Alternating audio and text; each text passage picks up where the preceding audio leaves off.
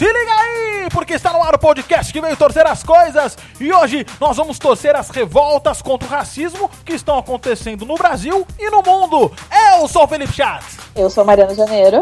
Eu sou o Galego Edge. E eu sou o Vinícius Vieira, conhecido como Fila Denário. E tudo será torcido logo depois da nossa vinheta. Sob torção.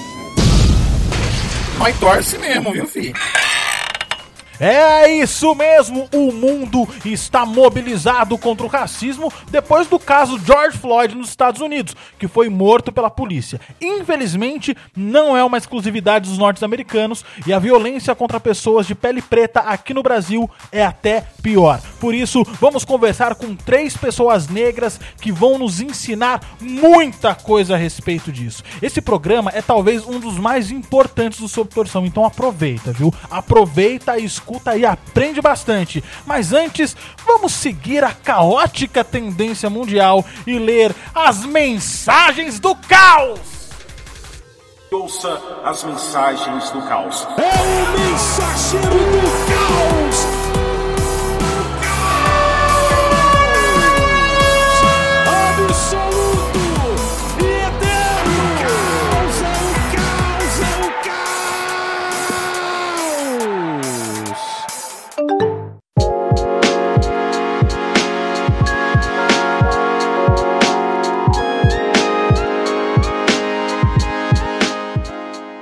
Bem, chegamos a mais uma sessão de mensagens do caos aqui no Sob Torção e o último Torcidinha, nosso programa curtinho que sai todas as sextas-feiras, falamos sobre o racismo. O Torcidinha 17, com o título O Menino Preto da Minha Rua, refletiu sobre a tomada de consciência de atitudes racistas que a gente comete e nem percebe.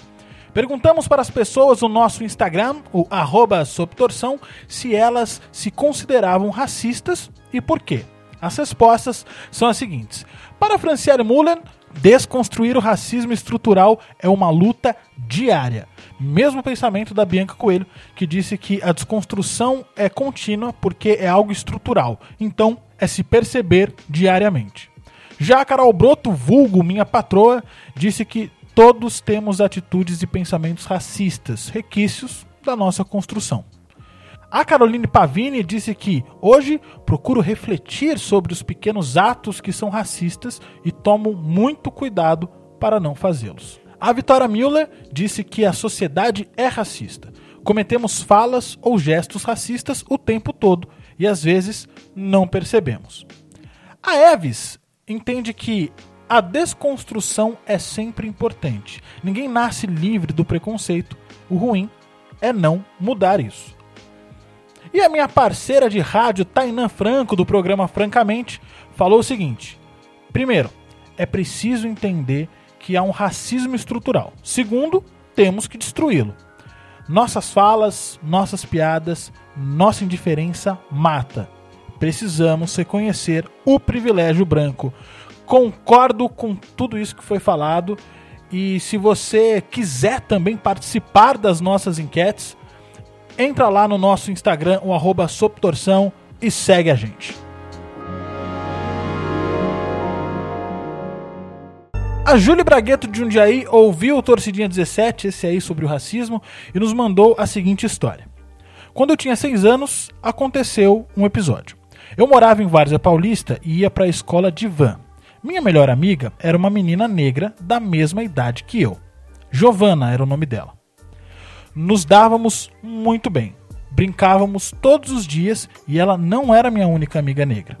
Mas foi com ela que eu percebi que sou racista.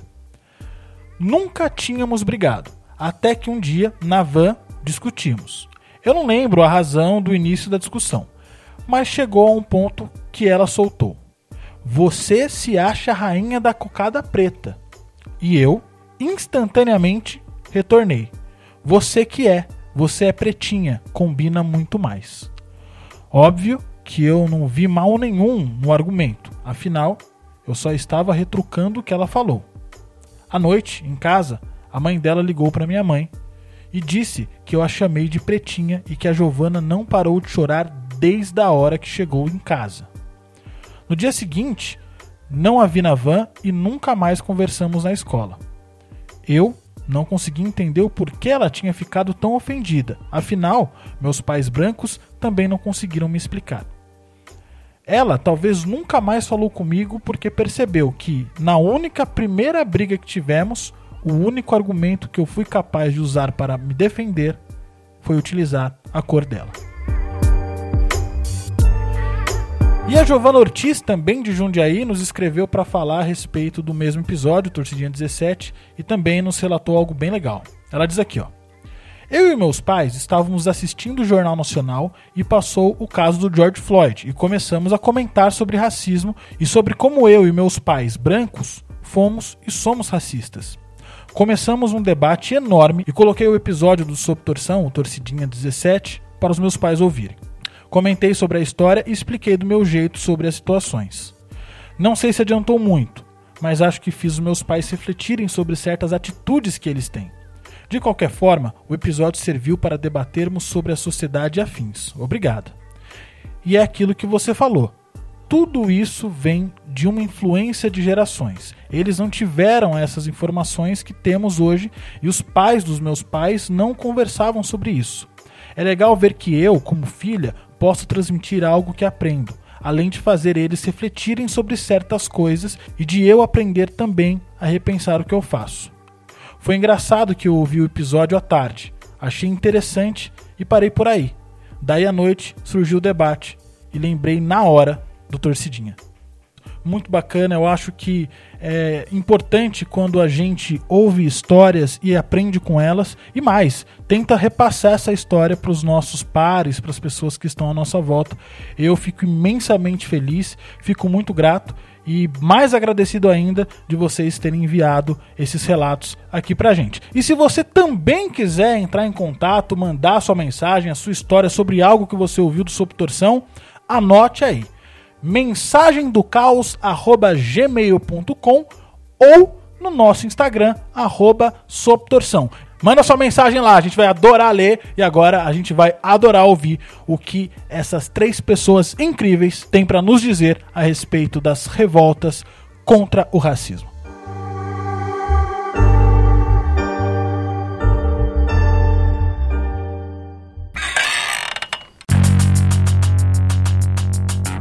No último dia 25 de maio, o segurança americano George Floyd, de 46 anos, foi abordado por policiais em Minnesota, na cidade de Minneapolis, porque havia tentado comprar cigarros com uma nota falsa de 20 dólares. A abordagem, por sua vez, foi totalmente desproporcional e George Floyd, preto, acabou morrendo porque o policial ajoelhou em cima de seu pescoço por 8 minutos e 46 segundos, deixando ele sem respirar, fazendo com que ele caísse inconsciente e morresse. Uma semana antes, no complexo do Salgueiro, no Rio de Janeiro, um menino preto de 14 anos chamado João Pedro estava com seus familiares se divertindo dentro de casa para respeitar o isolamento social e se proteger da pandemia. O problema é que uma ação policial em busca de traficantes invadiu a casa do menino e atingiu com tiros o garoto pelas costas. O corpo do menino foi levado até o helicóptero da PM e desapareceu, até que no dia seguinte os pais tiveram notícia de que ele havia morrido. Esses dois casos, eles não são exclusividades e infelizmente não foram os únicos. As pessoas de pele preta morrem todos os dias por ações de policiais e morrem pelo racismo. Nos Estados Unidos, houve um levante popular em que vários estados e várias localidades do país estão recebendo revoltas e manifestantes que pedem justiça ao caso do George Floyd e alertam o mundo para o problema do racismo. No Brasil aconteceu também e acontece todos os dias muitos mais casos de violência contra pessoas de pele preta. E eu fico aqui me perguntando por que, que a gente não se revoltou igual os americanos se revoltaram? Por que, que a, nossa, a nossa revolta ela aconteceu pela internet, vem acontecendo, mas ela ainda é tão tímida? Como que vocês percebem isso? Bom, cara, eu, eu penso da seguinte forma, assim, é, os, os cenários são parecidos, né? Uh, são semelhantes. E eu, eu acredito que, assim, a revolta lá foi mais ampla, não dá para negar.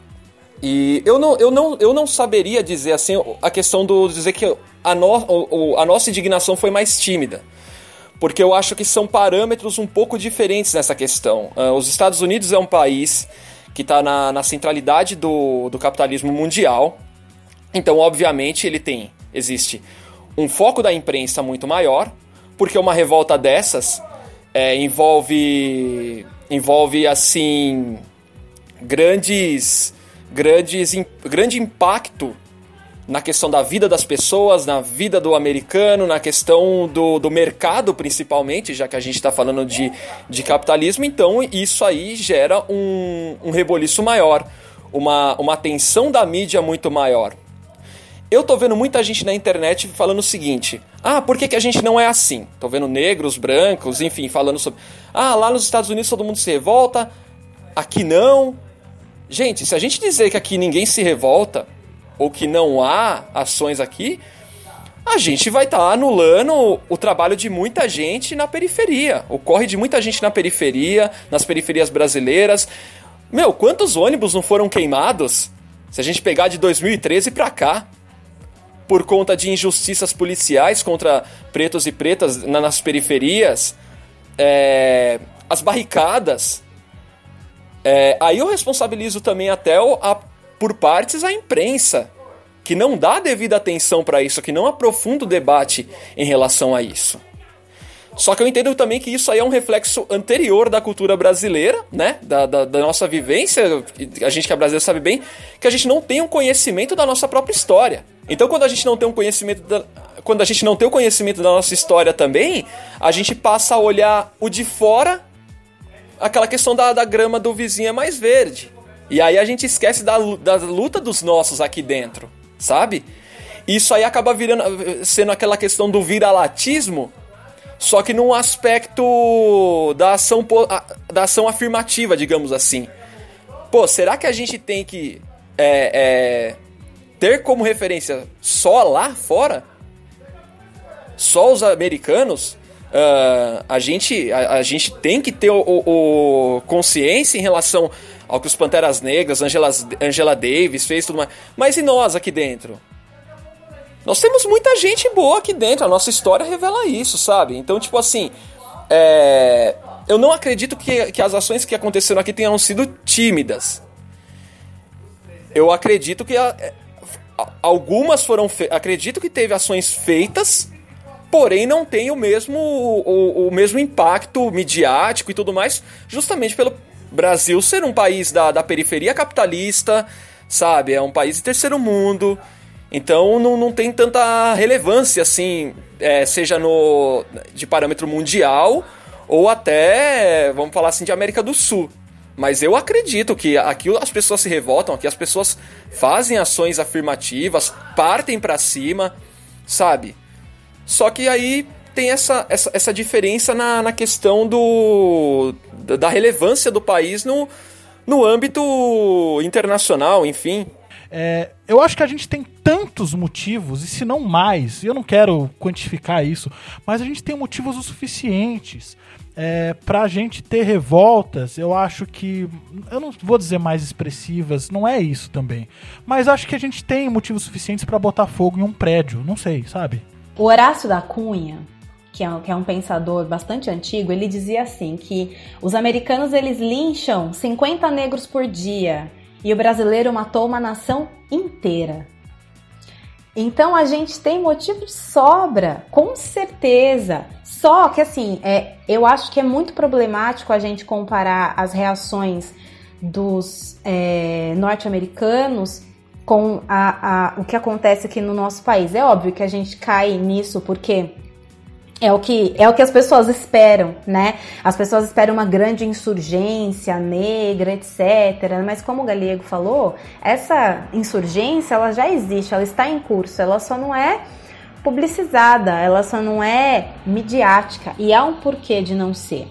Mas falando né, do, do João Pedro, ele estava cumprindo o isolamento social, estava dentro da casa dele e recebeu tiro pelas costas. Isso é muito grave.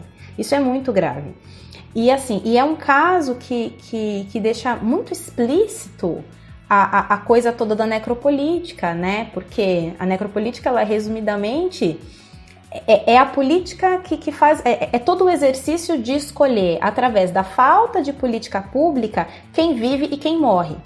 O Estado determina as vidas que valem a pena serem resguardadas e as vidas que absolutamente não importam. Quando a Judith Butler ela pergunta quais são os corpos que importam, a gente sabe dizer muito bem no Brasil quais são os corpos que não importam. Não há nenhum problema. E quando a necropolítica é... e a necropolítica ela trabalha em duas lógicas. Tem a lógica capitalista, que é sobre quem produz e quem gera lucro, né? Quem produz e gera lucro vale. Quem não produz e por isso não consegue gerar lucro não vale. E quando essa lógica capitalista encontra a lógica da política racial, que em última análise a lógica da política racial é uma política de morte, fica explícito quais são os corpos que não importam. E aqui, quando a gente fala, ah, o Estado, a gente não precisa ter um Estado oficial para operar esse tipo de coisa. A gente pode ter um Estado paralelo, a gente pode ter um poder paralelo, que aqui no Brasil a gente consegue traçar esse paralelo, né, com a milícia, né? que age da mesma forma. Não, eu, eu, eu, desaprovo um grupo, não gosto de um grupo, tenho desafeto de um grupo a uma pessoa. Esse grupo, essa pessoa não atende aos meus interesses, então eu elimino. É, a Marielle está aí para provar que essas coisas elas se concretizam, não é só no plano das ideias acadêmicas, né? É, a, a necropolítica ela se faz presente e até porque ela se estende para outros grupos que não negros e improdutivos, né? A violência obstétrica é uma necropolítica. As reformas administrativas, a reforma da Previdência, a flexibilização do trabalho são necropolíticas, porque é tudo pensado em como isso vai impactar a vida do outro, né? É o cálculo que a gente faz sobre a vida e sobre a morte das pessoas, é a revelia da sociedade. Quando a gente pensa que o João Pedro estava dentro da casa dele, cumprindo com o isolamento social, o Estado vem e dá um grande foda-se para isso. Porque a vida dele não importa.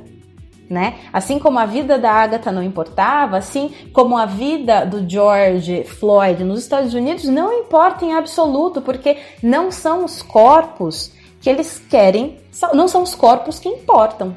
Bem, pegando carona no, no que o Galego falou no início, né, respeito, né, tipo assim, de como, por que, né, o nosso país ele não, não, não, não, participa, né, não, não se engaja, né, e na verdade ele se engaja, mas é que não tem um, um, um grande apoio, um apelo midiático, né, em primeiro lugar, eu acho que é o seguinte, em relação aos protestos no Brasil, quando ele acontece, a mídia realmente ela não divulga, né? E quando a mídia faz uma divulgação, é uma divulgação totalmente deturpada da situação né? Então, igual no caso, ano passado nós tivemos um caso, né, gravíssimo de morte de uma pessoa negra no Brasil, né, que foi o caso do, do músico, né, do Evaldo Rosa, que foi assassinado no Rio de Janeiro. Ele estava com a família dentro de um carro, indo para um chá de bebê, né? E aí nisso o carro foi metralhado pelo pessoal do exército que estava fazendo intervenção militar ali na região. Então o carro foi metralhado, mais de 80 tiros. Um catador de lixo que foi ajudar a tirar o Evaldo de dentro do carro levou tiro e morreu também. E aí as pessoas do Rio de Janeiro fizeram protesto na semana seguinte. Colocaram fogo em ônibus, acho que na verdade foi na mesma semana. Colocaram fogo em ônibus, colocaram barricada.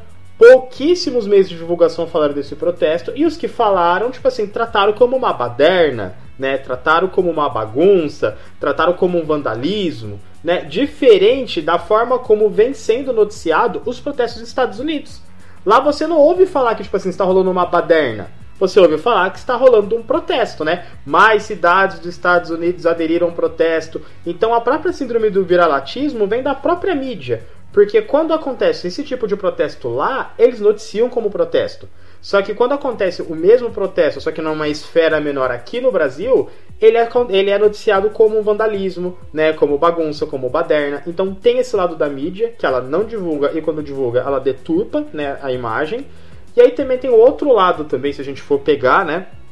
A manchete do caso do Jorge, né? E principalmente essa questão dos protestos.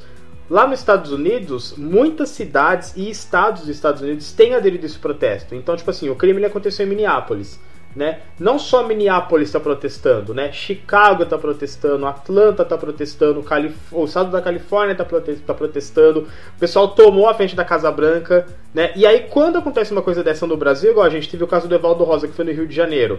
Cara, teve manifestação aqui em São Paulo do caso do Evaldo? Não teve. Sabe, tendo manifestação no Rio Grande do Sul, né? Que é o estado mais branco do Brasil, né? O pessoal que se acha já, tipo assim, europeu. Não teve, né? Então, ou seja, tem isso também. Eu acho que falta, na verdade, esse tipo de ação, né, principalmente. É quando acontece um crime, né, dessa barbaridade, igual aconteceu o caso João Pedro, que nós tivemos, né, agora em maio, né, no dia 18 de maio, morto ali em São Gonçalo, no Rio de Janeiro, né? Esse caso, tipo assim, ele não comoveu pessoas de outros estados para que acontecesse essa mobilização popular, né? Diferente dos Estados Unidos, que lá tá acontecendo. Lá Atlanta tá pegando fogo, né? Assim como o pessoal na Califórnia também tá fazendo protesto. Então falta isso, né? Falta, eu acho que o que falta é o, o, a mídia fazer uma cobertura melhor e não deturpada. Né? No caso, não tratar isso como um ato de vandalismo, como se aquilo fosse é, é, um, uma coisa ruim. É, tipo assim, o, o, ato de vandalismo se tornar pior do que a morte da pessoa, né? Aí a gente entra naquele caso, né, que o direito à propriedade sempre será maior do que o direito à vida né, as pessoas saquearem uma loja, as pessoas é, destruir uma vidraça de branco, de banco, na verdade, né? destruir um banco também pode também. Adorei, a gente pode usar esse trocadilho sempre. destruir uma vidraça de branco. Mas destruir uma vidraça do branco, tipo assim, isso não pode ser maior e mais criminoso do que a morte daquela pessoa, a morte daquela criança que foi morta dentro de casa, do que aquele músico que estava indo num chá de bebê e teve o carro metralhado. Então eu acho que falta, tipo assim, essa noção da cobertura midiática e falta também a consciência de classe de nós brasileiros, né, de sensibilizar e fazer esse tipo de protesto. Porque lá nos Estados Unidos tem uma galera branca fazendo um cordão de isolamento para que os negros protestem. E aqui no Brasil, quando o branco vai ter consciência de classe que a gente precisa todo mundo ir pra rua e protestar a favor da vida daquela criança que foi morta? Então, aí você chega num ponto que eu acho que é crucial de toda a discussão, é como as pessoas elas reconhecem é, todos os problemas que trouxeram é, a gente até aqui. E eu falo, e o Galego falou isso muito bem, a gente não conhece nossa própria história. A gente tem um museu, um museu em São Paulo, que é maravilhoso por sinal, que é o Museu Afro Brasil, que fica no Ibirapuera, é, que conta um pouco dessa, dessa história, dessa, desse, desse capítulo de trezentos e tantos anos de, de escravidão. Mas não é o museu mais acessado do Brasil, não é o, o, o, museu mais famoso. E parece que a gente quer negar, cara. Parece que a gente, sabe, vive negando que. Parece não. mas na verdade, assim, o que eu tenho. O Filo entrou em dois pontos que eu, que eu ia trabalhar, mas é, eu penso assim que no caminho entre a senzala e a casa grande, alguma coisa alguma coisa muito valiosa se perdeu, né? Porque alguma coisa muito valiosa do, do, do, povo negro, do nosso povo se perdeu, porque se a necropolítica ela mata o corpo, né? O epistemicídio ele mata os saberes de um povo, ele aniquila uma nação, né? Ele remove a identidade de um povo. O epistemicídio é uma coisa muito grave. Mas antes de falar do, do epistemicídio, o Fila falou na questão dos brancos que estão lá fazendo um cordão de isolamento. E uma das coisas que eu sinto muita falta no debate é, sobre as questões de raça no Brasil é que quando a gente fala das pessoas brancas, a gente fala muito do privilégio branco, né? Que as pessoas brancas precisam exercer esse privilégio para que a gente consiga avançar nessa pauta. E isso é muito importante. Só que a gente esquece de falar da raça branca, né? A pessoa branca, ela nunca é racializada, nem nos debates que nós negros fazemos né? A gente absorveu tanto que branco é universal que a gente faz muito debate racializado para nós, não brancos, e a gente esquece de racializar os brancos, de falar que existe sim uma raça branca e que a gente está vendo que está insurgindo de novo todo esse debate de raça pura. A Sarah Winter marchou, marchou com um monte de tocha ontem lá na frente do STF. O presidente fica tomando leite no meio da live. Então, assim, a gente esquece de racializar essas pessoas brancas, né? A gente fala de privilégio, mas a gente não fala no que constitui o privilégio, que é o nascer branco, né? Eu tenho um texto é, é, é, antigo já, tudo na internet passou de um ano já é antigo, que eu falo que nascer branco no Brasil é ter um patrimônio intransferível. Sabe? E um patrimônio que as pessoas não brancas não terão jamais. Jamais. E assim, e todo o privilégio que é construído em torno disso. Então, é muito, é muito importante que a gente racialize a pessoa branca a, a exemplo do que está acontecendo no, nos Estados Unidos. As pessoas estão fazendo um cordão de isolamento, estão abrindo mão do privilégio que é estar vivo enquanto está acontecendo uma manifestação, né? e colocando seus corpos brancos privilegiados à disposição e à proteção daqueles que historicamente são alvos do Estado e da polícia né? Isso é uma prática antirracista, é botar o corpo para jogo, e numa, uma, e numa expressão é, mais coloquial, é botar o cu para jogo, né? E é isso, é isso, sabe? Mas isso é muito difícil, é muito difícil, porque como que você vai abrir mão do privilégio de estar vivo enquanto acontece uma manifestação, se você, em absoluto, não é o alvo? Né? Então é um processo de desconstrução da racialização feita em torno dos negros e construção de uma racialização em torno das pessoas brancas. Mas isso só é possível quando a gente tem história para contar no caminho entre a senzala e a casa grande. Quando a gente resgata é, a, a nossa história, quando a gente entende que o epistemicídio é uma coisa muito grave, porque quando a gente aniquila a identidade de um povo, né, essas pessoas vão, vão, vão, vão se apagando, elas vão ficando esquecidas, e quem não é visto não é lembrado, e quem não é lembrado some, desaparece. E como não há espaço vago na história nem na política, né, é, o, as pessoas brancas tomam esse, tomam esse lugar. Por isso que a gente tem hoje uma narrativa única, hegemônica, eurocentrada e branca. E aí, nos espaços, ainda aparece sempre a figura do branco salvador, né? Que quando a gente diz que os brancos precisam se racializar, que é muito bom que eles estejam tomando essa linha de frente, de fato, né, na, nesses protestos, botando os corpos privilegiados para jogo e à disposição, sempre aparece alguém para construir a narrativa do branco salvador que é sempre uma tentativa de cooptar o protagonismo. Então isso é muito complicado.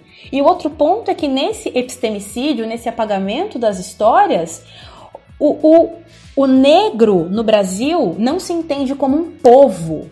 Por isso que quando morre alguém no Rio de Janeiro, São Paulo não se manifesta. Por isso que quando morre alguém em São Paulo, o Rio de Janeiro não se manifesta. Nós não temos o entendimento da negritude brasileira como uma construção de povo. E o, o grande problema, o grande entrave para que isso aconteça é o mito da democracia racial. Somos um povo de muitos povos, somos um povo misto, somos um povo miscigenado, ninguém é de ninguém, que é uma grande, é uma grande patifaria, é uma grande mentira que na verdade não é que a gente é um povo de muitos povos, nós somos um povo preto que foi explorado por muitos outros povos brancos. Esse é, é, é o ponto da coisa.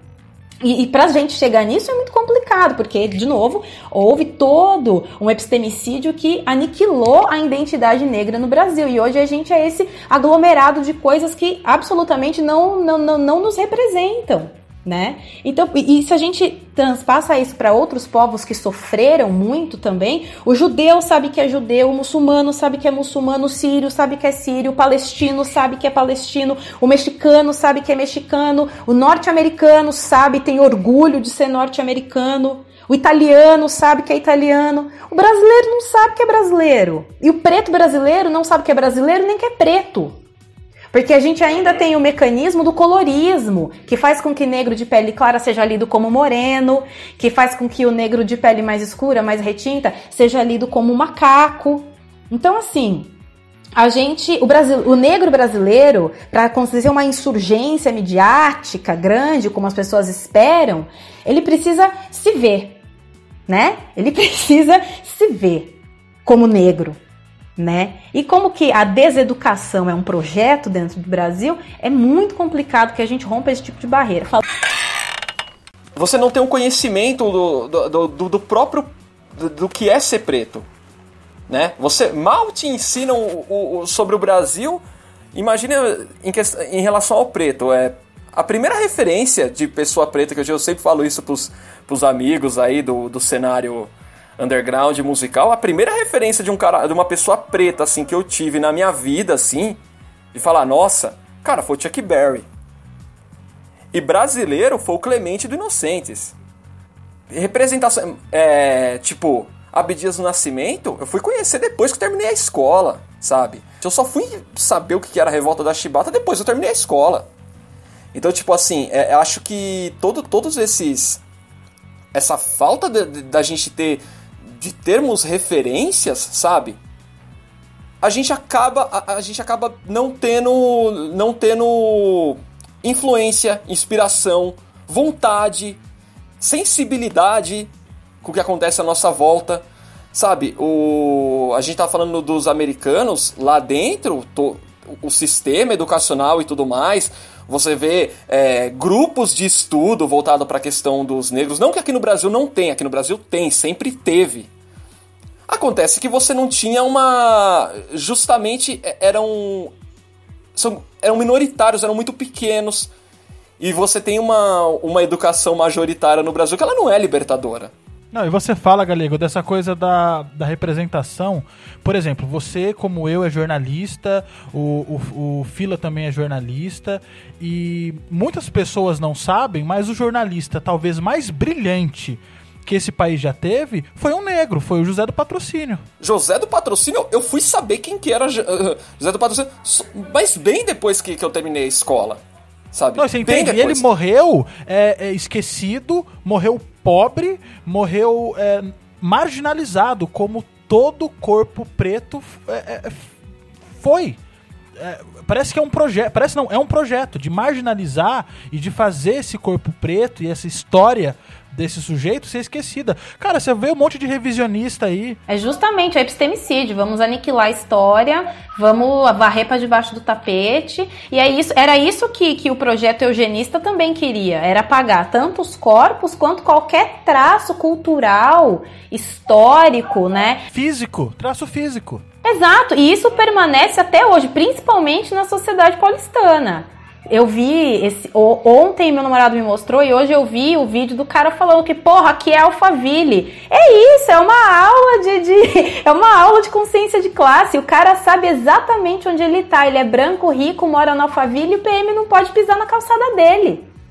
PM preto, inclusive. Um PM preto, pois PM é. preto, periférico, etc. Não pode pisar na casa dele. Não, só pra quem tá, quem tá ouvindo e não, e não entendeu, é que tem uma, um vídeo rolando na internet de um policial preto que vai até a casa de um sujeito que mora em Alphaville e o cara enfim, fazer alguma abordagem pro cara e o cara, assim, louco, xinga o policial de tudo quanto é coisa que você imaginar.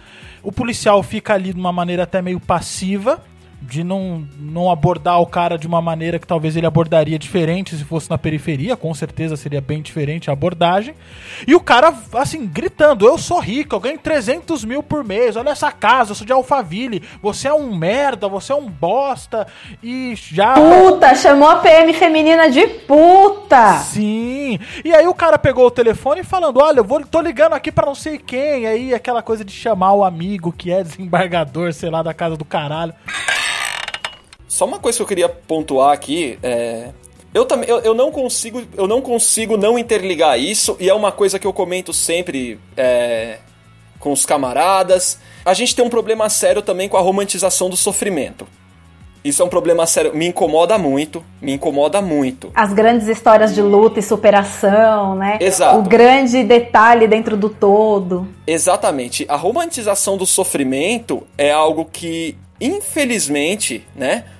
Até os setores pretos da sociedade acabam reproduzindo, já que isso é uma, é uma, é uma é um ideal, uma ideia majoritária, né? Uh, essa, essa romantização do, do, sofrimento, da questão do tipo assim, olha, ele, ele tá ali sofrendo, e aí de repente ele tem uma ascensão, não é nem necessariamente uma ascensão, né? Ele tem ali o, um.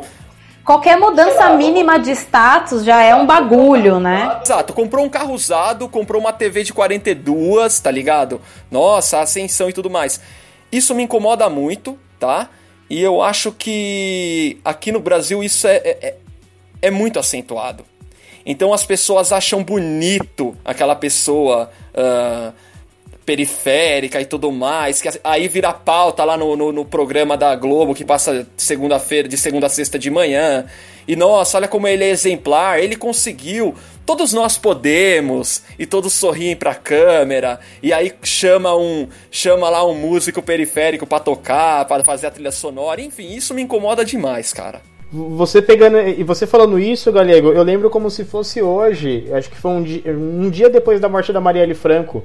Eu estava conversando com uma amiga minha jornalista também, né, a Beatriz Sanz, e que hoje trabalha no UOL. E aí eu falava para ela, falei assim, sabe o que me deixa mais triste com a história da, da, da Marielle Franco? É que a, a trajetória de vida da Marielle Franco é aquela trajetória de vida que toda pessoa branca ama, na verdade, é exaltar, né? Ama louvar. Que foi a negra da periferia, sabe que foi e fez uma faculdade através de um cursinho popular, e aí ela se formou na faculdade de serviço social, e aí depois ela ganhou é, vários votos e entrou como vereadora. Tipo assim, aquela negra que saiu de baixo e venceu na vida. E qual que foi o fim dela? Foi ser metralhada, sabe? Foi ser metralhada, foi morrer ali numa morte totalmente mal explicada, que ninguém hoje consegue entender, até hoje ninguém consegue falar até hoje quem mandou matar essa mulher, e ainda sofrendo um monte de, de piadinhas, um monte de, sabe, de, de, de tipo de agressão, de, de agressão virtual. Essa semana, esse final de semana mesmo, fizeram uma piadinha com ela, né? Que precisou a irmã dela vir a público nas redes sociais e fazer uma nota de repúdio em relação à piada. Então, ou seja, aquela história, né, que você falou do sofrimento, né? E que, ai, ela veio lá de baixo, mas ela se esforçou na vida, sabe? E conseguiu, sabe? Ela conseguiu tudo isso com muito esforço. Meu, o filho mais novo do Ike Batista tem o dobro de dinheiro dela, sabe? E não precisou ter esforço nenhum, sabe? E aí você vai falar que eu, né, negro, que nasci também na, na região da periferia, que também fiz uma faculdade por um sistema de cotas, eu vou conseguir ter a mesma oportunidade de vida que aquele cara tem, sendo que ele já nasceu rico?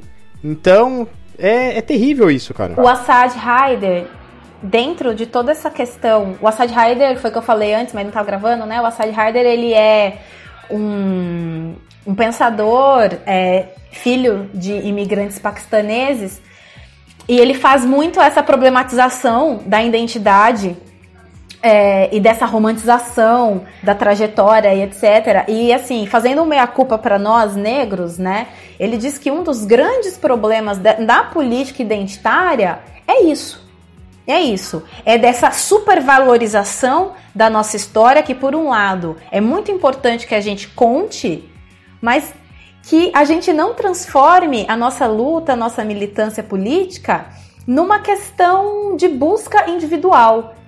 Porque fica parecendo isso, né? Que a gente milita e a gente luta por, um, por uma busca individual nossa, de melhoria de condição nossa, quando na verdade a militância e a luta política, principalmente a luta política negra, é para uma saída coletiva, para uma emancipação coletiva. Então, quando ele diz que é um erro, é, é um erro de discurso e de tática política nossa quando a gente pede mais direitos, porque automaticamente nós estamos assumindo que o sistema é assim mesmo e automaticamente a gente se sabota de uma revolução, de uma mudança profunda, completa, urgente e necessária nesse sistema que não nos serve, que é racista, que é genocida, que é necropolítico por excelência.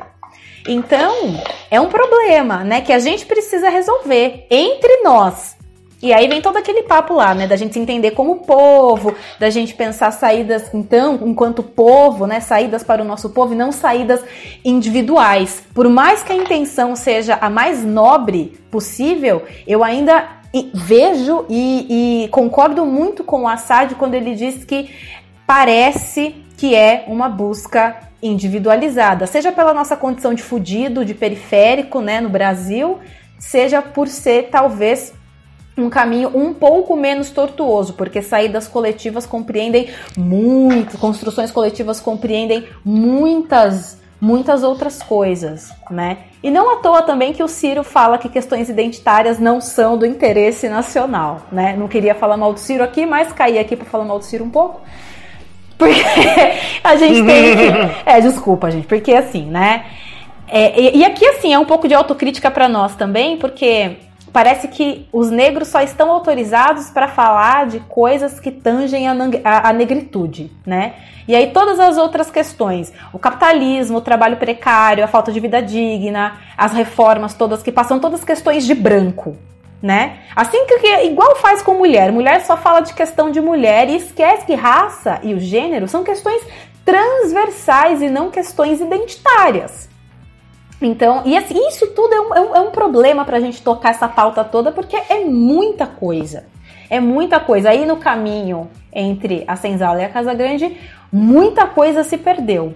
Né? Então, esse resgate é, não, não vai ser feito em, em, um curto espaço de tempo, por mais que a gente queira. E nisso a gente cai na romantização. Sempre que eu dou palestra, né, alguém vira e fala assim: é, mas e o Joaquim Barbosa? O Joaquim Barbosa é ótimo que é um exemplo de superação, que não sei o que. A pergunta é muito simples. É justo que o Joaquim Barbosa teve que dormir dentro do STF porque para voltar para casa dele ele não tinha dinheiro para condução? Se você achar que é justo, a história de superação dele é ótima. Cara, há cinco, acho que, foi uns, acho que foi uns cinco anos atrás que começou esse debate, né, que o Machado de Assis é negro, né? E ninguém sabia, né? Eu lembro que no, eu, eu, estudei a vida inteira em escola pública e todos os meus livros escolares, né, que vinha, né, é, alguma figura do Machado de Assis, era sempre a figura do Machado de Assis branco, né? O, a gente leu, né, na escola, Dom Casmurro e a foto que vinha na contracapa do livro Dom Casmurro, Machado de Assis branco, né? Então, tipo assim, a minha vida inteira, tipo assim, o maior escritor do Brasil era branco. Machado de Assis sempre para mim foi branco. E aí eu fui descobrir, tipo assim, há cinco anos atrás que começou todo esse debate e essa fala que Machado de Assis é negro. Inclusive tem uma fotografia dele negro. Inclusive tem foto dele no movimento abolicionista, né? E isso nunca foi falado pra gente, né? E aí foi no começo do ano, não sei se vocês também sabem disso, mas eu descobri que Chiquinha Gonzaga, que é uma das maiores compositoras do Brasil, né, do país, é negra. E quem que fez a Chiquinha Gonzaga quando teve uma, uma novela da Chiquinha Gonzaga na Globo? Vocês lembram qual foi a atriz que fez a Chiquinha Gonzaga? Não lembro não. Quem foi? Regina Duarte. A Regina Duarte, gente! A secretária da Cultura. Então, ou seja, a maior compositora do Brasil é negra, só que também na história ela sempre foi tida como branca. E aí, quando teve uma novela dela, foi a, a, a filha da, da, da Regina Duarte fez ela jovem, né? A Gabriela Duarte.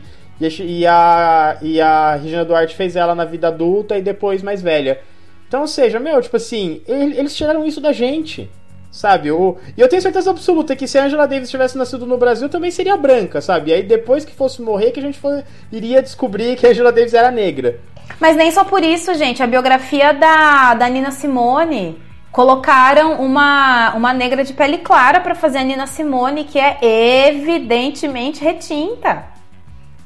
E com prótese no nariz, com prótese na boca, é um absurdo, é um escárnio, é ridículo. Nossa.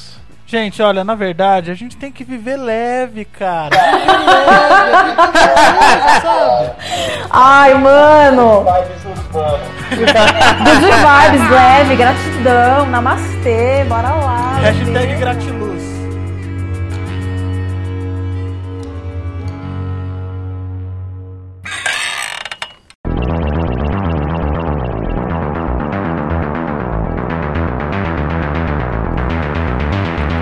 Bom, gente, mas vamos lá. Vamos entender de onde vem essa ideia.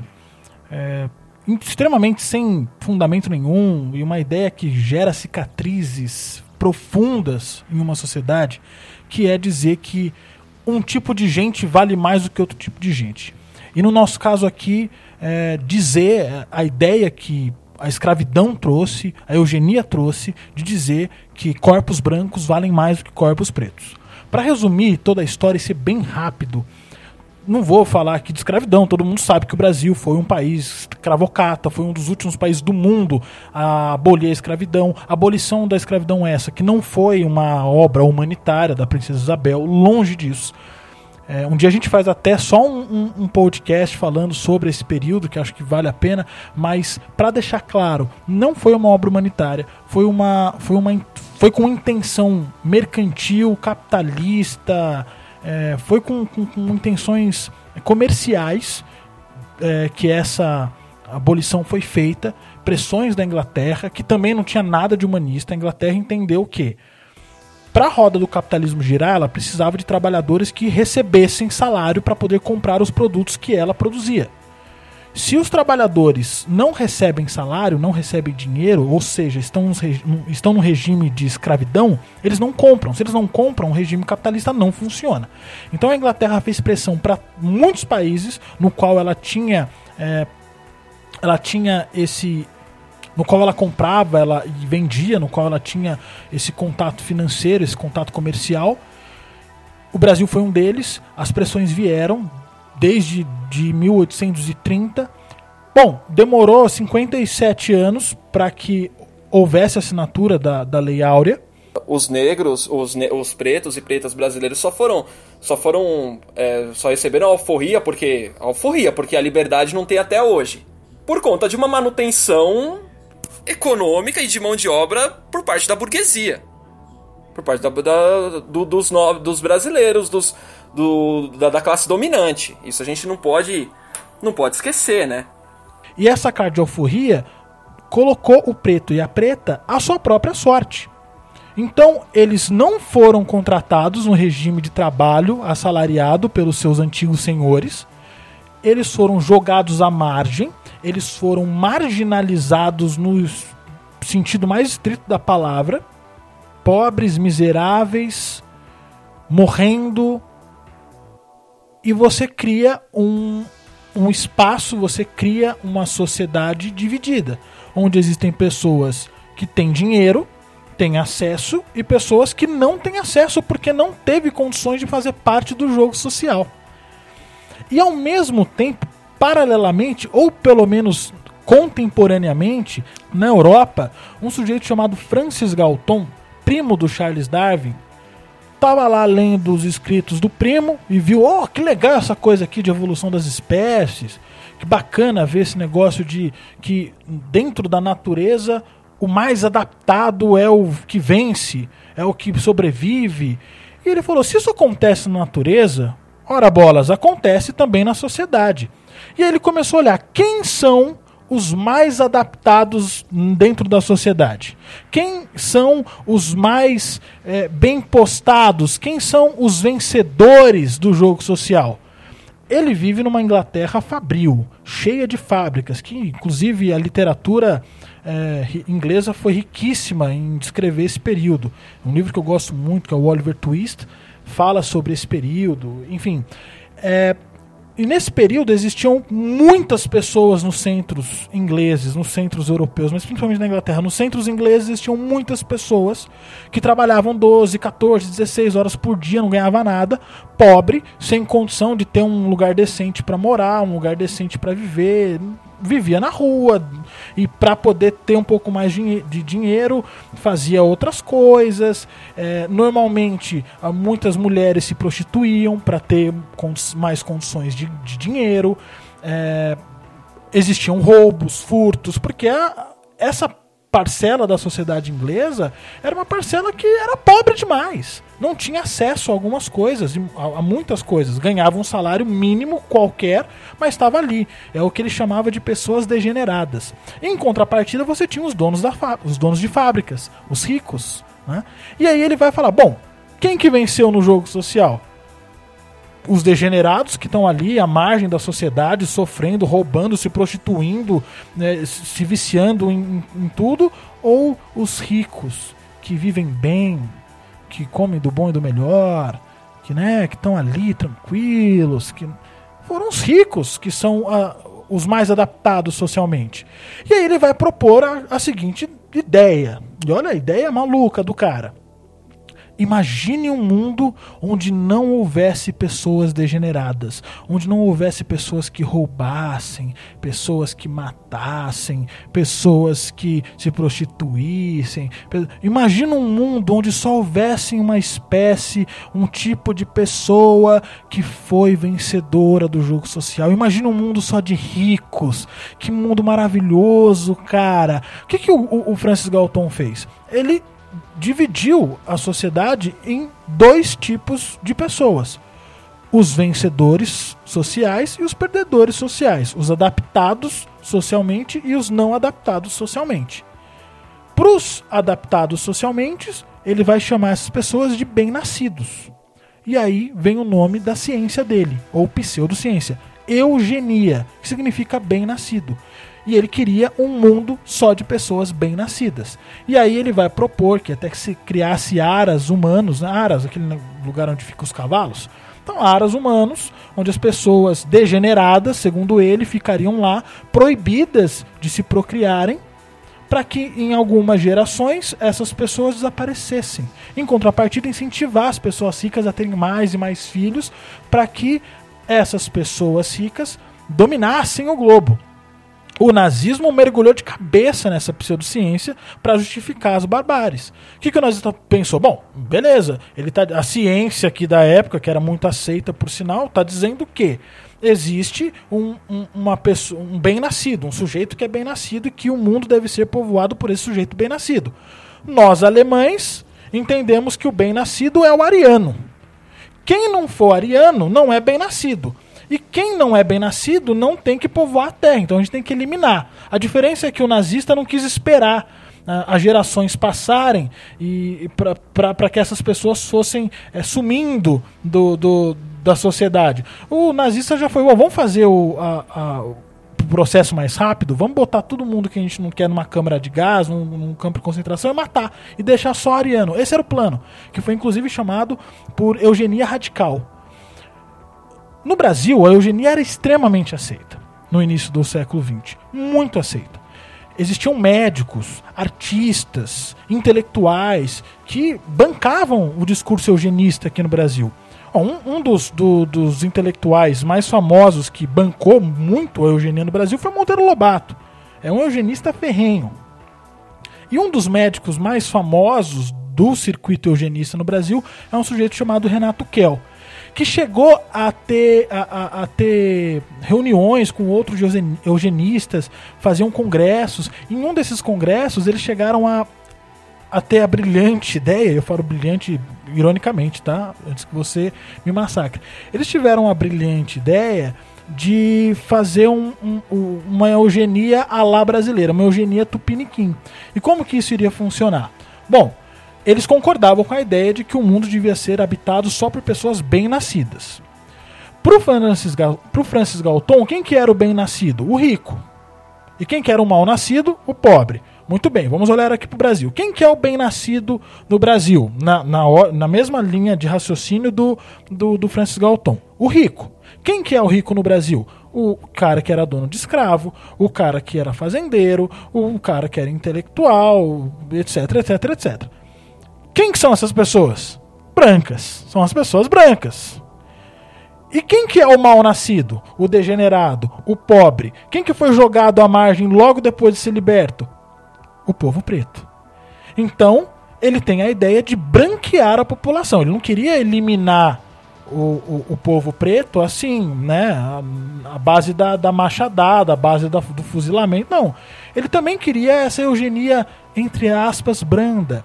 Então vamos fazer o quê? Vamos trazer os europeus pra cá, que acabaram de, de sofrer com a Primeira Guerra Mundial, estão sofrendo sem, sem dinheiro, sem terra. Vamos trazer esses europeus para cá, que são brancos, e vamos fazer com que eles branqueiem a população. Vamos oferecer para eles terras e trabalho, que tá todo, todo fazendeiro precisa de mão de obra, porque eles não queriam contratar o escravo que ele tinha acabado de libertar.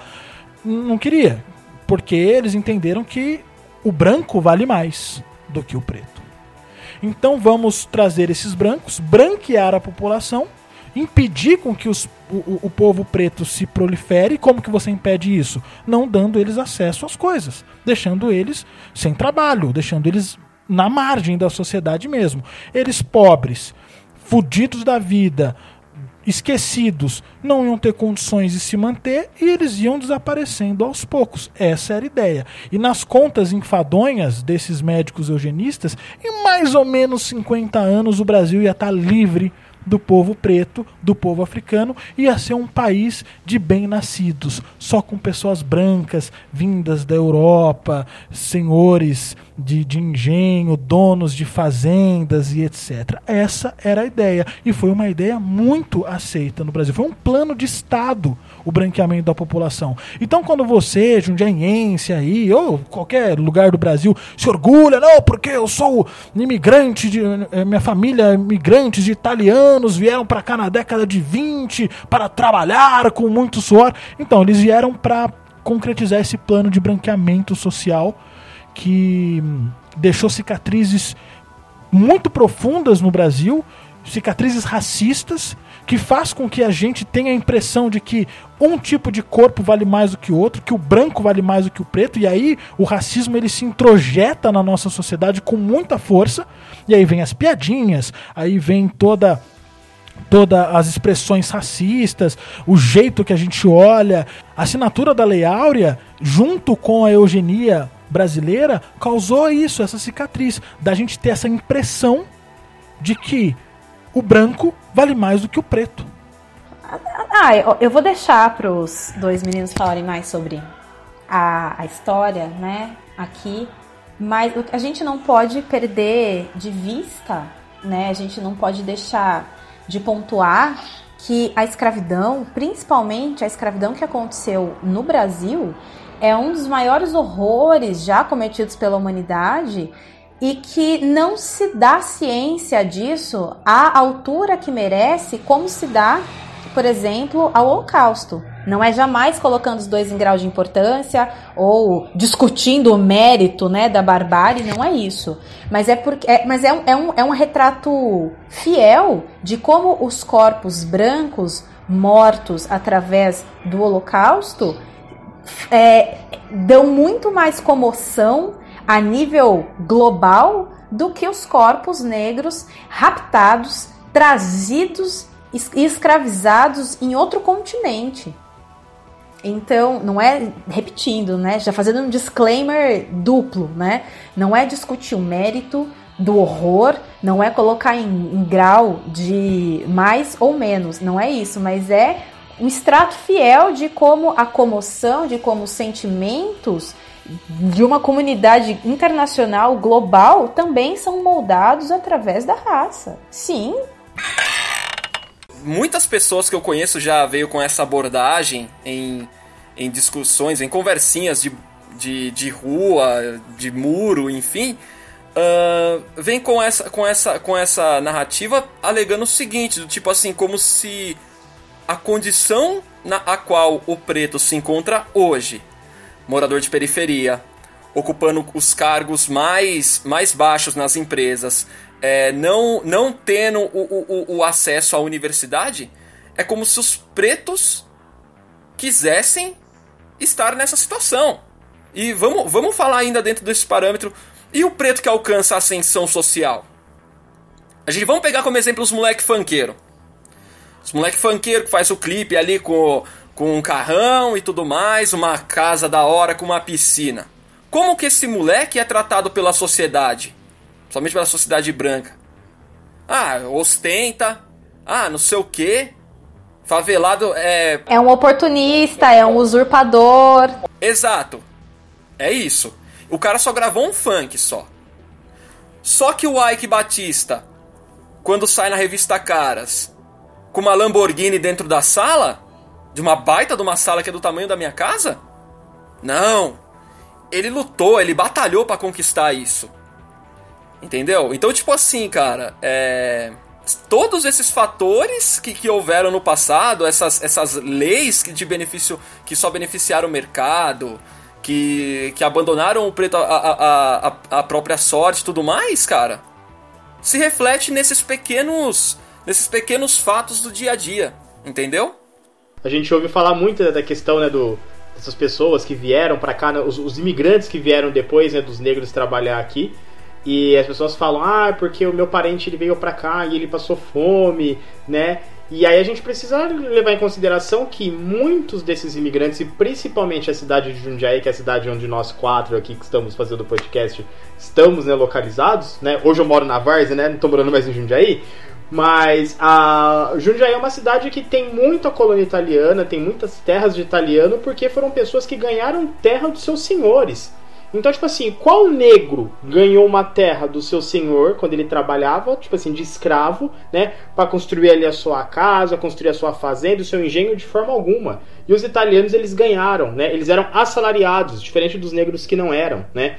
Então, aí já começa muito de grande, tipo assim, o, o racismo todo, para você entender toda a estrutura do nosso país, o quanto o negro ele sofre racismo, já vem diretamente daí, do fato tipo assim que quando o negro ele foi é, liberto, né, tipo assim, do regime escravagista, ele não teve direito nenhum. Ele simplesmente saiu, ele foi solto, né, ali viveu à margem da sociedade, não tinha nenhuma lei que regula regulamentasse o trabalho dele, né, enquanto os outros imigrantes que vieram de fora, né, eles ganharam terra, ganharam, é, eram assalariados, né, muitos hoje, tipo assim, as, as famílias mais bem-sucedidas, né, de Jundiaí, né, que tem os sobrenomes em restaurante, não sei o que, né, só não eram pessoas que ganharam um pedaço de terra, enquanto a gente não ganhou nada. Então, o, o, racismo fica muito já explícito, o racismo estrutural, né, dentro da nossa sociedade já fica muito bem montado e explicado aí, né? As pessoas se esquecem que o negro foi escravizado no Brasil como coisa, escravo, objeto, força de trabalho, nunca como pessoa. E os imigrantes é, europeus e outros não negros que vieram para cá vieram justamente na condição de pessoas para branquear as pessoas no, que, que estavam aqui no Brasil. Então são duas condições: a condição de coisa e a condição de pessoa. E o Aquilin Bembe fala isso, ele deixa isso muito explícito. Ele sabe, as pessoas não querem ser negras porque elas sabem o que é um negro, né? E o negro, nas palavras dele, que foi uma coisa que eu li e me, e me impactou muito, tanto que é um livro que eu tô lendo muito devagar, que ele fala assim que os negros são a cripta viva da nossa história. E isso é muito sério. Cara, isso é muito pesado, cara. É um livro pesadíssimo. É ao mesmo tempo que a raça, né, que a, toda a discussão de raça ela aglomera um monte de desejos e de vontades inconfessáveis para a grande maioria das pessoas, porque se tocar lá no íntimo, as pessoas são sim extremamente preconceituosas, são sim extremamente racistas, elas jogam automaticamente o negro nessa condição de cripta viva da história da humanidade. São pessoas que estão vivas porque respiram, por enquanto, né? George Floyd não respira mais, porque respiram mas estão mortas em sua essência, na sua história, né? Então, o, ser cripta viva foi uma frase que ficou, que grudou, que foi muito impactante para mim, mas é uma verdade inconveniente que precisa ser dita.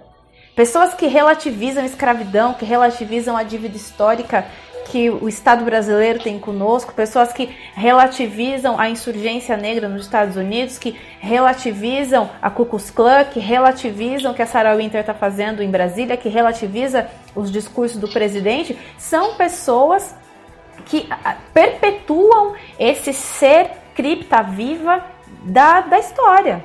São pessoas que perpetuam o epistemicídio negro e que torcem no seu íntimo para que as necropolíticas nos atinjam cada vez mais.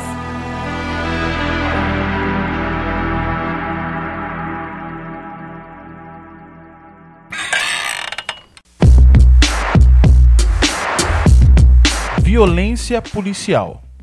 Não é novidade para ninguém que a gente tem a polícia que mais mata e a polícia que mais morre no mundo. E isso só é reflexo de tudo que a gente já conversou até aqui. Mas saiu na Super Interessante recentemente é, uma matéria falando um pouco sobre a violência policial no mundo, inclusive no Brasil. Nos Estados Unidos, no ano de 2019, segundo um levantamento feito pelo The Guardian, foram 1.093 mortes causadas pela polícia contra civis nos Estados Unidos. Isso é mais ou menos três vidas por dia. E na mesma reportagem tem um recorte racial que é importante destacar. As chances de um homem negro morrer na mão da polícia é três, quase três vezes maior do que a chance de um homem branco sofrer do mesmo mal. No Brasil a coisa é um pouquinho pior. É, as estatísticas mais recentes sobre mortes por policiais no Brasil, que envolvem dados do monitor de violência mantido pelo portal G1 em parceria com o Núcleo de Estudos de Violência da USP, registra que em 2019 houveram pelo menos 5.804 mortes realizadas por policiais. Isso significa quase 14 mortes por dia. E outro dado interessante para a gente colocar nessa conta é que em 2019 o Fórum Brasileiro de Segurança Pública divulgou o 13º Anuário da Violência, que fez um levantamento indicando que 75,4% dessas mortes causadas por policiais no Brasil são pessoas pretas. Isso significa que das 5.804 pessoas que foram mortas por policiais, 4.353 delas foram pessoas de pele preta. Isso significa que quase 12 pessoas pretas morrem por dia na mão de policiais. Tem, tem, tem tudo isso que a gente falou até agora, que envolve, né? Porque a polícia ela é um, o, o braço armado do Estado, da burguesia, dos interesses deles. Acho que isso é bem evidente. E, mas acho que também tem, o, Charles, a questão de uma, da comoção que isso gera, sabe? É, a atuação policial eu, eu acho que primeiro a polícia ela tem uma. uma, uma ela ganha uma, uma admiração da sociedade, não por ela estar exercendo bem um trabalho, por ela estar fazendo um trabalho junto à comunidade, um trabalho efetivo. Não. Eles têm uma admiração através do medo. Tá? Já começa por aí. O camarada, a galera que a gente vê na rua, falando desse negócio aí, ah, a polícia não sei o que tem que fazer isso mesmo, tal, não sei o que, não sei o que. Ele fala isso não porque a polícia tá agindo bem, porque a polícia é competente, não. Ele fala isso porque, opa, eu tô do lado do mais forte, então não serei atingido por isso. Se eu admirar a polícia, apoiar tudo que eles fazem, não serei. Não, não, não, não sofrerei com isso. Então, eu acho que tem a questão da, da opinião pública, da, da, da, da, da comoção pública em relação a isso também. Além do racismo, além de tudo isso que a gente tá falando, sabe? Uh, teve o Cadu, o caso do Cadu, do São Camilo, né? Final de 2019, se eu não me engano, que numa abordagem, ele era o único garoto preto que tava ali no grupo, né? Com, com colegas, amigos, enfim.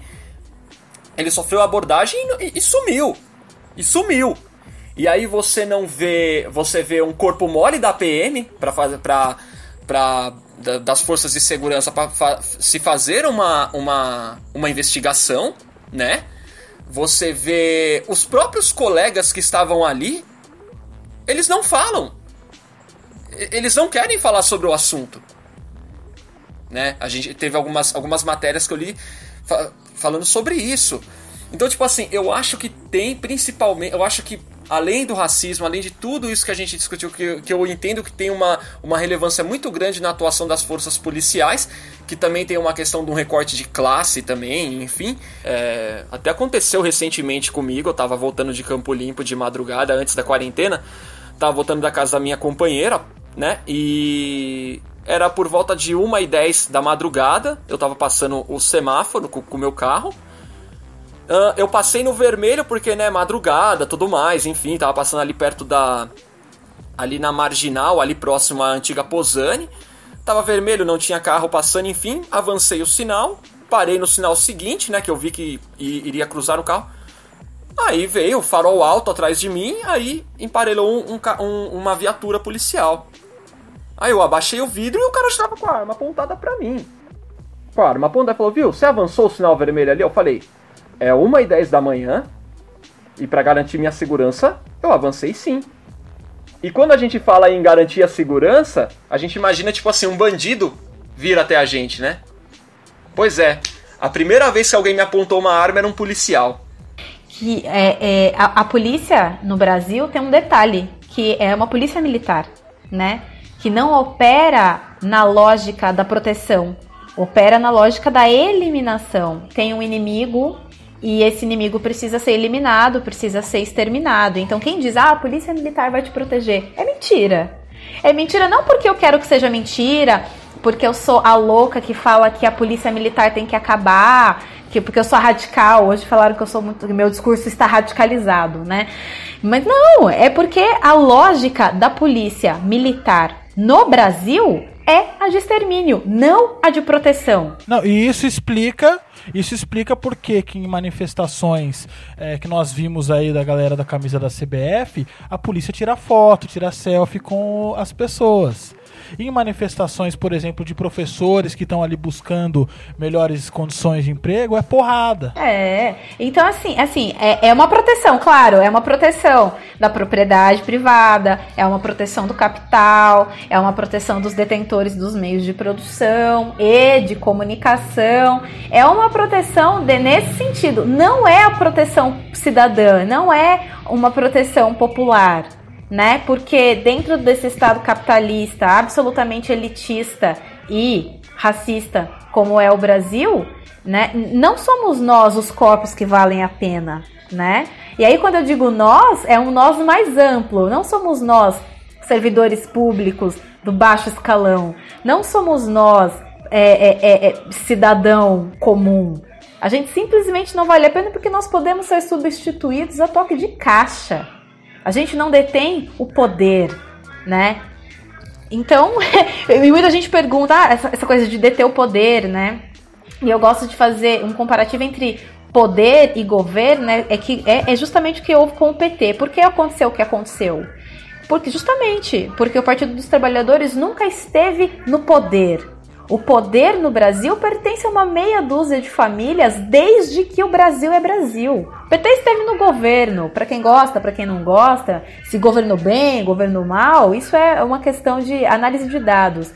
Mas fato é que o poder no Brasil nunca esteve com o povo trabalhador. Nunca esteve. O poder sempre esteve aonde ele está até hoje, na elite refinada que nos enxerga como alvo. É muito importante a gente pautar a questão da polícia militar pelo seguinte, assim como ela disse que a polícia militar já vem do nome militarizada, né, que ela é, que ela serve para poder eliminar pessoas, é muito importante a gente pegar o contexto e o surgimento da história da, do surgimento da polícia militar no nosso país que a polícia militar ela surgiu para quê? Para defender propriedade de terra e os seus donos.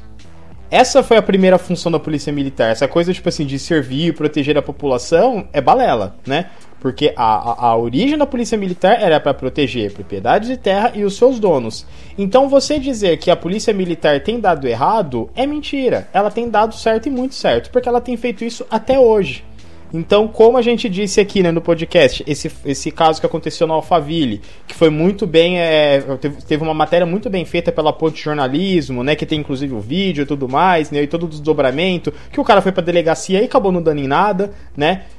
O policial ele chega até a casa desse cara, que é um cara branco, ali no, no bairro do Alphaville. O cara ele sai do, da porta da casa e ele começa a gritar com o policial né? Ele insulta o policial, ele fala pro policial que ele, que ele ganha muito mais do que aquele policial, né? Por que o policial ele ficou ali parado ele não fez nada? Porque é o dever dele. A polícia ela defende propriedade de terra e os donos. Então ele, ele estava na frente de um proprietário daquela casa ali. Então ele não fez nada. Mas quando você está numa periferia, que é uma residência, né? Tipo assim, em local inapropriado, né? Que foram pessoas que não tinham condições de comprar suas próprias casas, que foram morar na margem da sociedade, né? Que foram morar nos piores lugares da cidade, né? Construiu ali uma casa, tipo assim, totalmente irregular, né? Numa área irregular. Cara, a polícia não quer nem saber, sabe? Se ele tem morador de bem, se tem família, né? Se tem criança. Ele vai chegar de forma truculenta mesmo, porque ali não é uma propriedade de terra, né? Ali, não, tipo assim, não tem um dono de uma propriedade. Ali são invasores, né? Que moram na pior área da cidade. Então acho que é justamente por isso que a polícia ela é tão truculenta, né, com as pessoas negras, especialmente as pessoas negras periféricas, porque elas enxergam aquelas pessoas como inimigas. Então logo elas são passíveis de qualquer tipo de violência. O que eu queria colocar aí pra, acho que fechar o raciocínio é tipo assim, porque tudo isso, cara, faz a gente repensar, porque quando coloca, por exemplo, uh, a polícia atuando dentro da, da periferia, como rola com as UPPs, a gente começa a duvidar, porque eles alegam que eles estão ali para proteger a comunidade. Mas eles estão ali para proteger a comunidade ou para proteger a burguesia da comunidade? Essa é uma questão também que é um questionamento que, que se dá, porque ah, não fecha. ah, a gente conhece a gente conhece o surgimento da PM, a gente sabe da atuação dela, só que a narrativa que ela coloca é, é de que eles estão ali para proteger todo mundo. Né? Mas a real é que eles estão. O que gente, no meu entendimento, pelo menos, eles estão protegendo o quê? Estão protegendo a burguesia da periferia. Por exemplo, nas manifestações lá nos Estados Unidos, é, você vê a galera é, ateando fogo em coisas, etc. E a polícia, é, ela tá tratando isso com muita cautela porque eles não querem mais uma morte nas costas. Pelo menos uma. Matar alguém agora, o mundo inteiro veria, seria transmitido ao vivo praticamente pro mundo inteiro. Se a polícia matasse alguém numa dessas manifestações, isso ia ser muito pior. É, e eu duvido que isso, é, esse tato, esse cuidado aconteceria no Brasil. Se a gente começa a fazer manifestações mais, mais é, é, é, acaloradas, no sentido de enfrentamento e, enfim, colocar fogo em coisas e tudo mais, não ia ter muito, muita conversa, não. Acho que a polícia ia meio que falar foda-se e sair atirando bala de borracha na cara de qualquer um. A gente não pode esquecer, cara, como foi 2013, sabe? Ah, não só as pessoas que estavam se manifestando, mas também pessoas que estavam trabalhando ali, né? Pra tentar trazer alguma informação nessa dessa imprensa totalmente entregue. A gente teve fotógrafo aí que perdeu a visão. Entendeu? Então, tipo assim, a polícia ela já atua assim, né? Ela, ela, ela não tem a, a- a- ela não tem cautela. Ela vai pro arrebento. Enquanto a gente gravava aqui o nosso podcast, tava rolando uma manifestação, né, no centro de São Paulo, né, ali na, na principal avenida de São Paulo, que é a Avenida Paulista, no qual se reuniram as quatro grandes torcidas, né, do, da cidade de São Paulo, os times de São Paulo, né, São Paulo, Corinthians, Palmeiras, Santos, né, e a polícia interviu nessa manifestação, dando tiro de borracha e tudo mais, né, então, ou seja, a polícia, ela tava ali simplesmente cumprindo aquele papel que eu falei, de proteger terra, né, e de proteger os donos. Então, quando você faz uma manifestação que você se coloca, né, contra o governo, né, se posiciona contra o governo, é dessa forma que a polícia ela vai agir, né?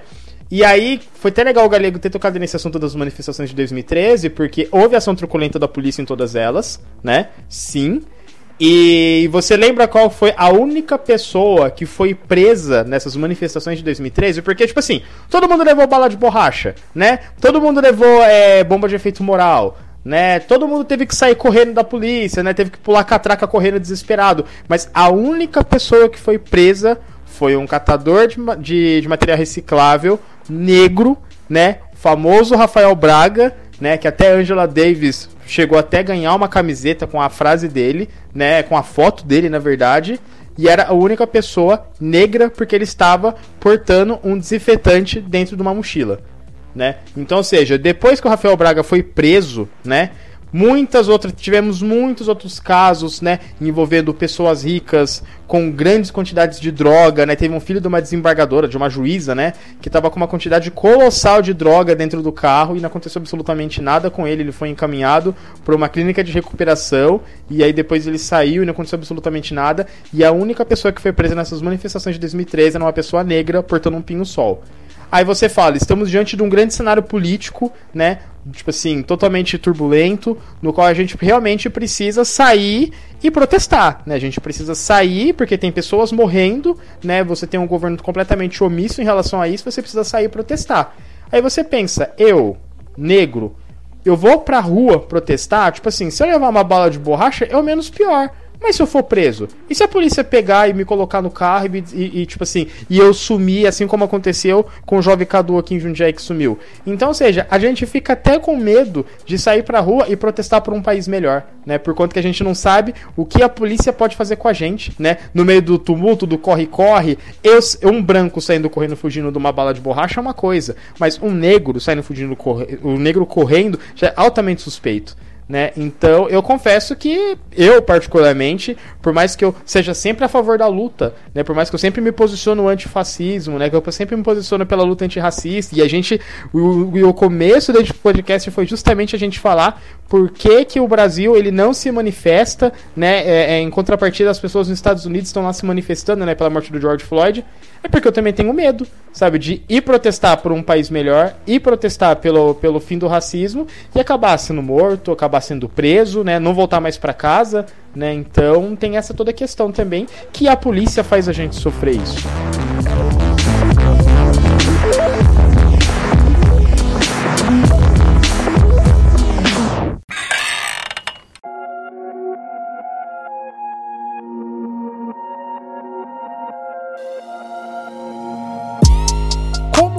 As pessoas pretas podem se revoltar no Brasil? Pra se revoltar é muito simples, cara. Basta você abrir a porta e sair pra rua, cara. Um preto no Brasil pra se revoltar, basta fazer isso, cara. É, e eu não tô nem contando a questão de. ah, da questão do trabalho, do- da sua atuação no dia a dia, da sua rotina. Ah, a gente tem aí, cara, ó. Tem coisa mais racista que a reforma da Previdência? Tem coisa mais racista que a. que a reforma trabalhista? Não tem, cara. Não tem, velho. É, é, tá aí pra todo mundo ver. Tá aí pra todo mundo ver. E também, cara, é, a questão do. em relação. como se revoltar também. Cara, buscar entender também a, a, a questão do, do preto. Além dessa questão que está sendo colocada muito atualmente, que é a questão estética. Tá ligado? Meu, você pode ter os dreads mais bonitos, o maior black power possível, o pente afro mais legal no seu cabelo, cara. Mas você só vai ser realmente liberto, você só vai ter empoderamento quando puder ter acesso à história do, do, do povo preto, à história dos seus ancestrais. Entender tudo isso. Aí você vai se revoltar de fato. Aí você vai se empo- empoderar. Aí você vai atuar. Cara, o que eu tenho, tipo assim, eu só completo o que o Galego disse, que é isso mesmo. Eu acho que basta a gente sair pra fora, basta a gente olhar pra tudo que acontece ao nosso redor, que já, já é um motivo imenso pra gente se revoltar, né? A gente vê que saiu é, pesquisas recentemente falando né, da questão do, da, da, do, do coronavírus no país, né? Quem tá morrendo mais são as pessoas negras, né? Justamente porque essas pessoas negras, elas moram em áreas vulneráveis, né? Então é aquilo que a gente falou desde o começo do podcast, né? Que as pessoas negras, elas, elas moram, elas viveram à margem da sociedade, elas não ganharam um pedaço de terra, né? Elas, elas foram morar em periferias, foram morar em regiões vulneráveis e são as pessoas que mais têm morrido dessa doença, né? Então, isso prova o quanto a gente precisa se rebelar, né? O quanto a gente precisa mostrar nossa força, né? Como eu disse, né? Dá medo, né? Porque a gente não sabe o que a polícia pode fazer com a gente, né? Porque o nosso tom de pele é um tom de pele que é passível de violência, né? O nosso tom de pele é um tom de pele que ameaça as pessoas, né? Então tem esse medo. Mas eu acho que a gente tem que sim é, protestar, a gente tem que sim se rebelar contra isso. E baseado no que está acontecendo nos Estados Unidos, né? A gente pode olhar e ver, né, a, a própria história, né, norte-americana, né? Que as pessoas falam assim, né, tentam justificar, né? Ah, mas Será que tem necessidade disso, né? De você queimar um prédio? Será que tem necessidade disso? De você fazer esses atos de vandalismo, né? Mas, cara, tipo assim, os Estados Unidos ele passou por 339 anos de escravidão, né? Falando da história norte-americana, 339 anos de escravidão, né? Quando foi, é, quando teve a abolição da escravatura, dentro dessa mesma emenda da abolição da escravatura, você tinha ali uma cláusula que falava que as pessoas que fossem consideradas criminosas, elas poderiam, tipo assim, trabalhar submetidas a um trabalho escravo, né? Então, seja, o negro ele foi liberto, só que aí, como o seu tom de pele era am- ameaçador, então, tipo assim, se você achasse que aquela pessoa negra ele tava numa atitude suspeita, você pegava ele de novo, aprisionava e botava ele para trabalhar no serviço escravo. Então, ou seja, o negro continuou sendo escravizado de novo. Então você acha que depois de mais de três séculos, né, de escravidão, né, e você vê uma pessoa, o seu semelhante, sendo ali morto, né, asfixiado ali, com o policial com o joelho em cima, e você não se rebelar, né, tipo assim, a propriedade privada ser muito mais importante do que a vida daquela pessoa, nossa, tipo assim, é, é, é de uma tremenda maldade, é de um tremendo sadismo, né, você pensar dessa seguinte forma. Né? Então tem que protestar mesmo, a gente tem que gritar mesmo, sabe? Tem que dar um basta, né? São muitos anos de opressão, né? E, e essas e, e, todas essas políticas afirmativas que existem hoje, né? Cotas, tudo, cara, não é uma esmola, né? Tipo assim, são é, políticas afirmativas, mas era aquilo que a gente já deveria ter recebido há muito tempo, né? Então é, é, isso, cara. Vamos se rebelar sim, vamos para cima e abra a porta, sabe? Sai pra rua. Quer dizer, agora não dá, né? A gente tem que ficar em casa com máscara, né? Então fica em casa, álcool em gel. Mas quando liberar tudo, vamos sair pra rua, vamos protestar. Ouça Racionais, ouça Facção Central. E é isso aí. A gente precisa recuperar o que a gente perdeu entre o caminho da Senzala e da Casa Grande com muita urgência. Isso só vai acontecer se a gente se organizar enquanto sociedade, se as pessoas brancas colocarem seu privilégio, seus corpos privilegiados, seus patrimônios intransferíveis dentro do Brasil à nossa disposição para a nossa segurança, para esse resgate que de, de, de resgate histórico, resgate pessoal, para que a gente possa mitigar um pouco do que foi o estrago que esse epistemicídio fez com a nossa identidade enquanto povo preto brasileiro e dizer que a militarização da polícia no Brasil precisa acabar urgente, que a, a polícia militar é um braço armado do Estado e é um puxadinho do exército, não nos serve, não nos enxerga como pessoas, nos enxerga nós pretos como alvos assim como qualquer outra pessoa que não seja da elite, mas o nosso corpo que já é marcado para morrer, né? Nós que já somos as criptas vivas da história da humanidade, a gente está muito mais exposto sempre. E dizer, como eu disse no outro podcast que a gente fez sobre racismo, que colocar o corpo para jogo, às vezes agora sim, né? No sair para rua não é tão não é tão fácil, mas é isso que você está fazendo, Felipe. É disponibilizar uma plataforma, uma visibilidade, tempo, tudo isso para que três pessoas negras possam falar. E para quem não nos conhece, né? Tanto Fila quanto eu, quanto Galego, somos negros, cada um na sua escala Pantone de preto, mas todos pretos né? Todos pretos, moradores aqui. O Fila agora mora na cidade ao lado, mas assim, a gente mora numa região extremamente branca, é, com valores extremamente eurocentrados absolutamente racistas, absolutamente é, é, é, é misóginos e, e, preconceituosos. Então, essa plataforma, esse espaço é muito importante, precisa ser muito valorizado e para fascista não tem papo, é pau. E se você é como eu, branco, e está ouvindo esse podcast, faz o seguinte: só ouve, absorve e vê se aprende alguma coisa.